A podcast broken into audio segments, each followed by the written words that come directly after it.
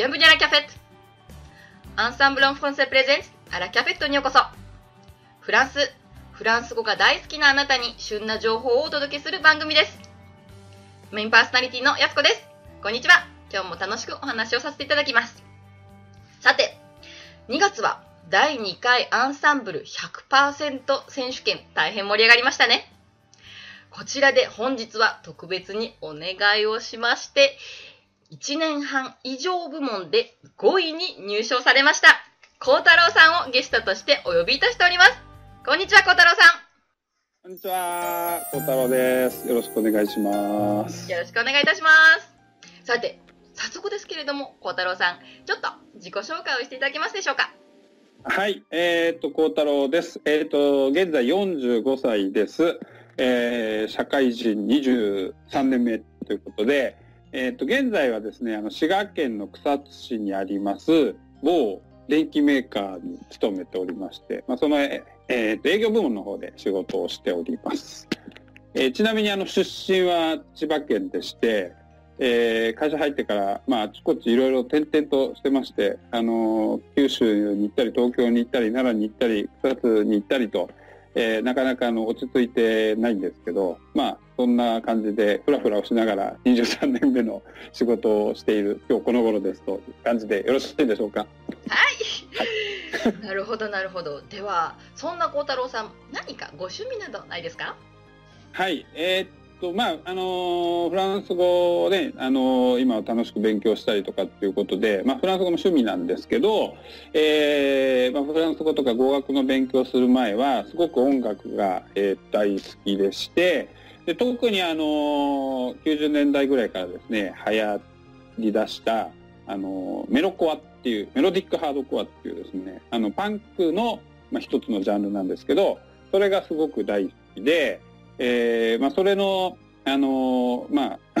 まあ、好きなのが高じてというか、あの、自分でもバンドをやってまして、はい。で、まあ、自分で、あの、曲を作ったり、詩を書いたりとかですね、まあ、そういうような、あの、バンド活動をかなり、まあ、あの、熱心にやっていた時期もありました。まあ、あの今でもやってるんですけど、まあ、その音楽が大好きだったということもあって、実はあの、4年間ぐらいですね、あの、まあ、ローカルのコミュニティ FM 局っていうところで、30分、毎週30分の音楽番組を作ったりとかですね、あの、あ、ラジオ、ラジオ局でですね、まあ、そんなようなこともやったりとか、まあ、とにかく音楽がすごく好きだったので、えーそんな活動をしてました。はい。なるほど。音楽、ラジオに、なんか、私とちょっと似てると思いますかそうですね。そうですね。ちょっと、あの、まあ、音楽のジャンルは、安子先生とはだいぶ、えーまあ、こんな違うかもしれませんけど、だいぶ違うかもしれませんけど、まあ、音楽はそうですね。似てるとこありますよね。はい。ぜひあのラジオをね私もちょっとこれねずっとアラキャフェットさせていただいてますけども、はいぜひ先輩アドバイスなどございましたら、い、つでも ください。はい。はい。こちらこそよろしくお願いします。はい。はい。あの音楽で作詞作曲もされてたってそうすごいでですすね。あの、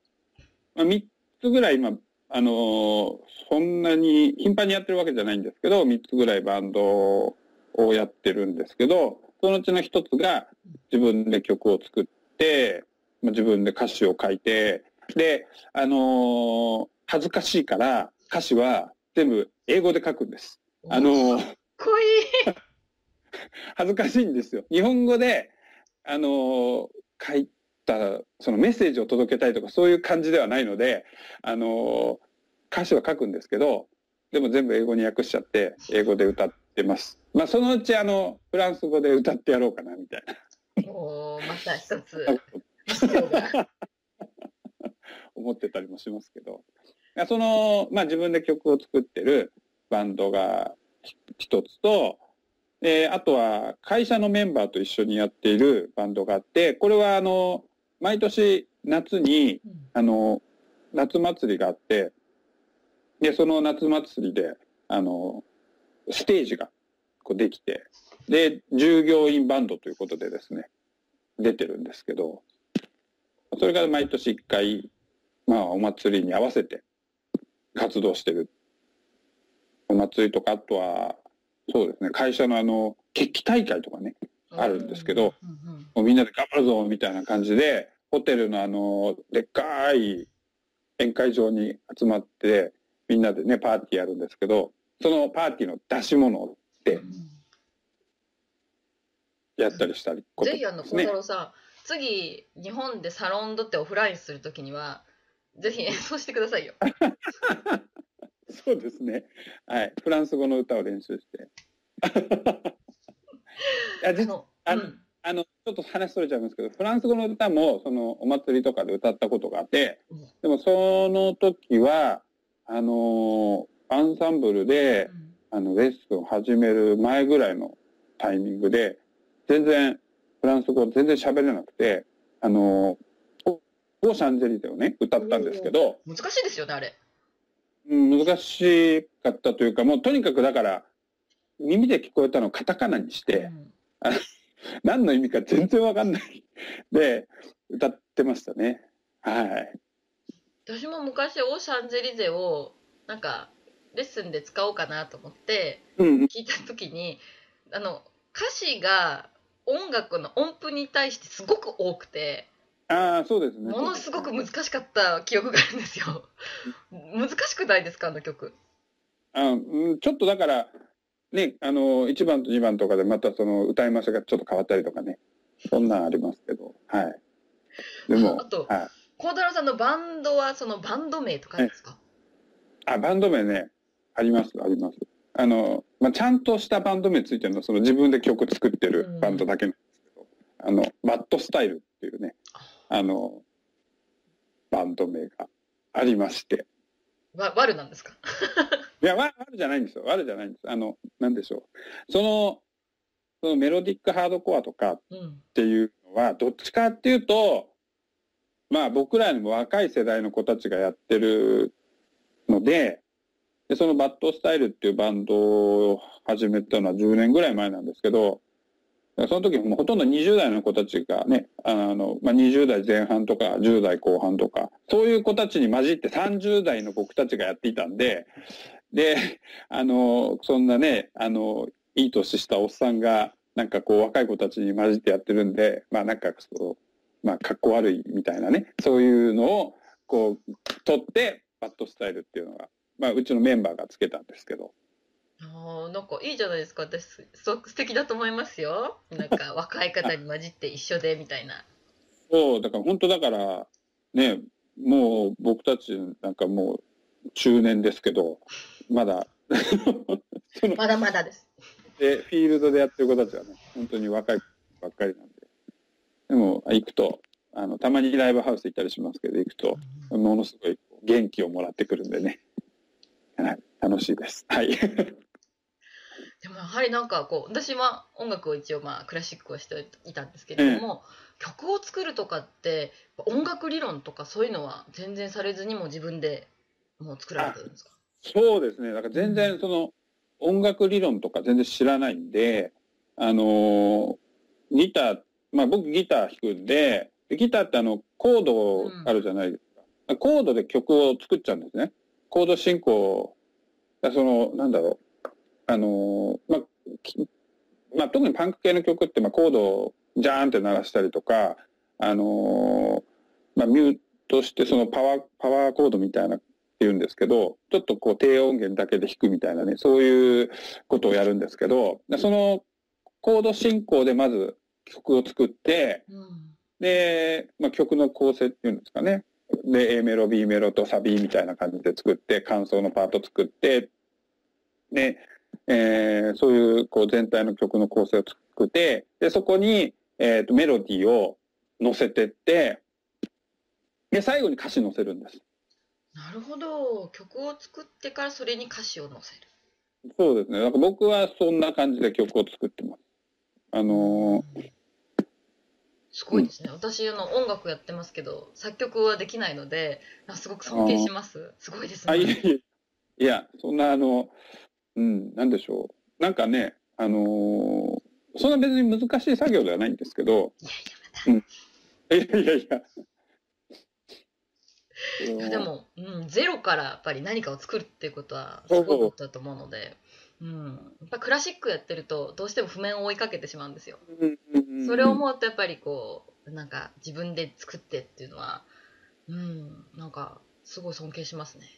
あ音楽が好きっていう感じですね、本当に。そうですね。なんか譜面って読めないんですよ、僕。うん、よくそういうのも聞きますもん、本当に。なんか、なんか違うんですよ。なんか音楽でクラシックってこう理論がとかっていうのじゃなくて、音楽が好きだから作るっていうそのシンプルさがすごいいいなと思います。僕がその好きなバンドとかってほとんど、あの、楽譜とかないんで、うん、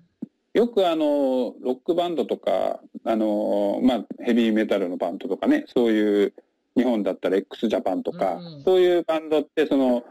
バンドの各パートのスコア、楽譜が出てるんですね。で、それ、そういうのがこう売ってるんですけど、僕が好んで聴く、あの、メロディックあパンクとかのバンドないんで、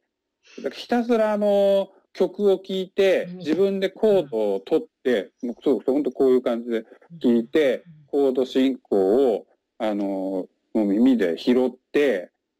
で、自分でギター弾いて音拾ってって、そういうことを繰り返して、で、あの、耳コピって言うんですけど、で、耳コピをして、それで、そのバンドの曲をね、あの、まあ、真似して弾くっていうとこから、最初はずっとそんなことをやってましたけど、で、そのうち自分で曲を作りたいなと思い出してきて、で、まあ自分なりにこう、コードを作って考えて、みたいな。でメロディー乗せてっていう、そんな感じですね。はい。すごいですね。なんかジャズマンとかもやっぱり譜面がなくて、コード進行の上でっていう風なんですけど、ねうんやっぱなんかクラシックから見ると、わあすごいと思いますね。わなんで、なんでこんなに曲になってるんだとか、え、何回繰り返すのとか言っても適当とかで、なんかサインとかするんですよね。なんかこうやったら最初だよとか、ねうん、なんか何回もやったりとかで、コードに最後戻ったって、え、いつ？みたいな。いやーなるほど、なるほど。まあ、x ジャパンっておっしゃいましたけど、私も x ジャパンちょっと昔ちょっと聞いていて、それこそピアノで弾いたことがありますね。ああ、そうですね。だから、うんね、いいですよね。X もね、あの、ピアノも入った綺麗な曲もあるし。うん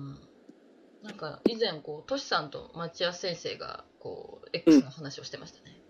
うーん。彼らすごい音楽好きなので彼らのラジオ面白いですよ。ぜひあのトシさんと町屋先生版も聞いてみてください。ええ。さてさてもうね趣味の話でも楽しくなってしまうんですけれども音楽のはい他に語学ですとか、他に何かご趣味ですとか好きなこととかありますか？えっと、他は、まあ、学生時代にテニスをしてたんで、あの、まあ、最近あんまりテニスをすることは多くないんですけど、まあ、最近はですね、まあ、皆さんご存知の通りですね、あの、日本人の錦織圭選手が大活躍していて、あの、テニスってあんまりテレビで放映されることがなかったんですけど、うんもう錦織圭の大活躍とともにですね、もうすごい、あの、テニスの試合がテレビでもオンエアされるようになってきていて、まあ最近はあの、錦織圭が出る試合になるともう必ずね、どっかの局が、特に NHK なんかがね、オンエアするんで、あの、もうよく錦織の試合を見て、一人で部屋の中で、よーって やってます。それは楽しいですね。から、いつかあの、ね、あの、全仏オープンっていう、あの、テニスの、あの、メジャーな四大大会の一つの全仏オープンがパリで、ローランギャラスであるので、それはぜひ、ね、一度見に行きたいな、と思ってますけど、はい。いつか行けたらいいなと思ってます。あの、うんエッフェル塔の、ちょうど今エッフェル塔がここにあるんですが、ローラン・ギャラスの前になると、このエッフェル塔のこの辺りに、大きなテニスボールが吊るされててね、この辺に。で、ローラン・ギャラスの、で、入ってるんですよ。えっとね、うんうんちなみにこうこういう、あの、ネタがいっぱい出てきますね。あのこれがブランギ、ャラスボールが。そうそう、これがこのエッフェル塔のこの辺りに、うんうんうんあの、吊るされてましてね。ちょうど去年フランス行った時がローラン・ギャルスの前ぐらいだったんで、エッフェル塔見たらそれがあって、おお、こんなになってるんだと思って、ちょっと感動したっていう、はい。話しとれてすみません。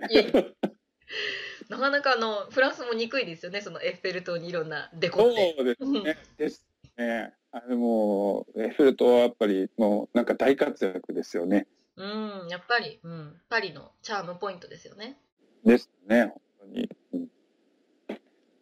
なるほど、なるほど。さて、音楽が大好き、テニスが大好きな幸太郎さんですけれども、なぜフランス語を勉強されるというきっかけを教えていただいてもいいでしょうか？はい。えー、っと、まあ、あのー、なんでかっていうと、ちょうど5年ぐらい前なんですけど、あのー、フランスに3ヶ月間、まあ、出張に行くという機会がありまして、でその時リオンに3ヶ月滞在したんですけど、えーまあ、僕にとってはその時初めての海外出張だったんですね。で初めての海外出張で3ヶ月リオンにいて、で、あのー、まあ、最初はね、あの、海外出張初めてだったし、あの、ドキドキ、ドキドキしてたんですけど、リオンに行ったらですね、なんかこう、街の雰囲気はいいし、食べ物は美味しいし、なんでしょう、もう、もうずっとここにいたいな、みたいなそんな感じになってしまって、で、まあ、リオンの、あのー、まあ、その時は全然、残念ながらフランス語は、えー、っと、全然喋れなくて、あのー、ボンジュールとかね、あの、アドゥマーとか、まあ、そんな感じの、本当にちょっとした、あの、挨拶程度の言葉しか喋れなかったんですけど、でも、なんか、その、やっぱりフランスでこう生活をしてみて、うん、なんかフランスの文化いいなとか、建物とかもすごいこう、まあ中世の趣があったりとかね、なんかそういうのが今でも残ってる。で、それが、その、その建物を活用して今でもみんな、みんなが住んでてって、なんか日本とは全然違う、その、建物のあり方だったりとかね、なんかそういうのとかもすごく魅力的だったりとか、まあそういういろんなことが自分にとっては結構カルチャーショックもあったり、で、楽しく、もうすごい楽しかったんで、で、あのー、まあその中でフランス人の友達とかもできたりして、あとは、リヨンにその、リヨンにいたんですけど、週末になると、毎回ってことでもないんですけど、パリに、うん、あの、AJB に乗りまして、パリにね、えー、一人で遊びに行くんですよ。で、同日とパリで過ごすっていうのが5回ぐらいあったんだけど、で、まあ、さっきも出てきたこのエッフェル塔がですね、あのー、まあ、なんか、エッフェル塔ってすごい綺麗じゃないですか。あの、形は日本の東京タワーとね、そんな変わらないんでしょうけど、あのー、何にも、その周りにないところにこう、エッフェル塔がスーッと立ってるのが、ものすごく綺麗で、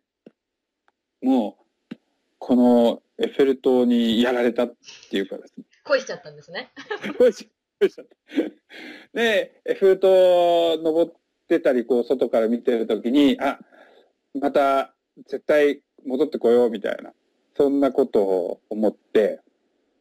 で、あのー、日本に帰ってきて、まあ、また行きたいなとかってね、あの、思ってて、まあ、その、そんなのがきっかけといったらきっかけなんでしょうかね。それで、まあ、フランス語、まあ、またフランスで仕事できたらいいなって。でも、その時、フランス語全然喋れなかったですし、あのーやっぱりコミュニケーションを通してフランス語を喋れるようになって、で、仕事としてちゃんといけたらいいなっていう、そんなことを思って、で、まあ勉強しようというふうに思ったのがきっかけですね。ちょっとすいません、長くなりましたけど。いえいえいえ、とても面白い話で。なるほど、はい、フランスにもともと来る前に準備したというか、来た後でフランス語を勉強したくなったという形ですね。そうですね。なんか来る前って、本当なんかね、あのー、も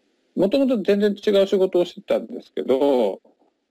その、フランスでプロジェクトがあるっていうから、あのー、ちょっとやってくれみたいな感じの話。で別にフランス語が喋れるからとかじゃなくて、まあその仕事の中身で、あの、日本でやってた仕事をフランスでも展開できないかっていうことで、それで、あの、行ったんですね。全くフランス語喋れなくて、一応参考書みたいなのを持ってったんですけど、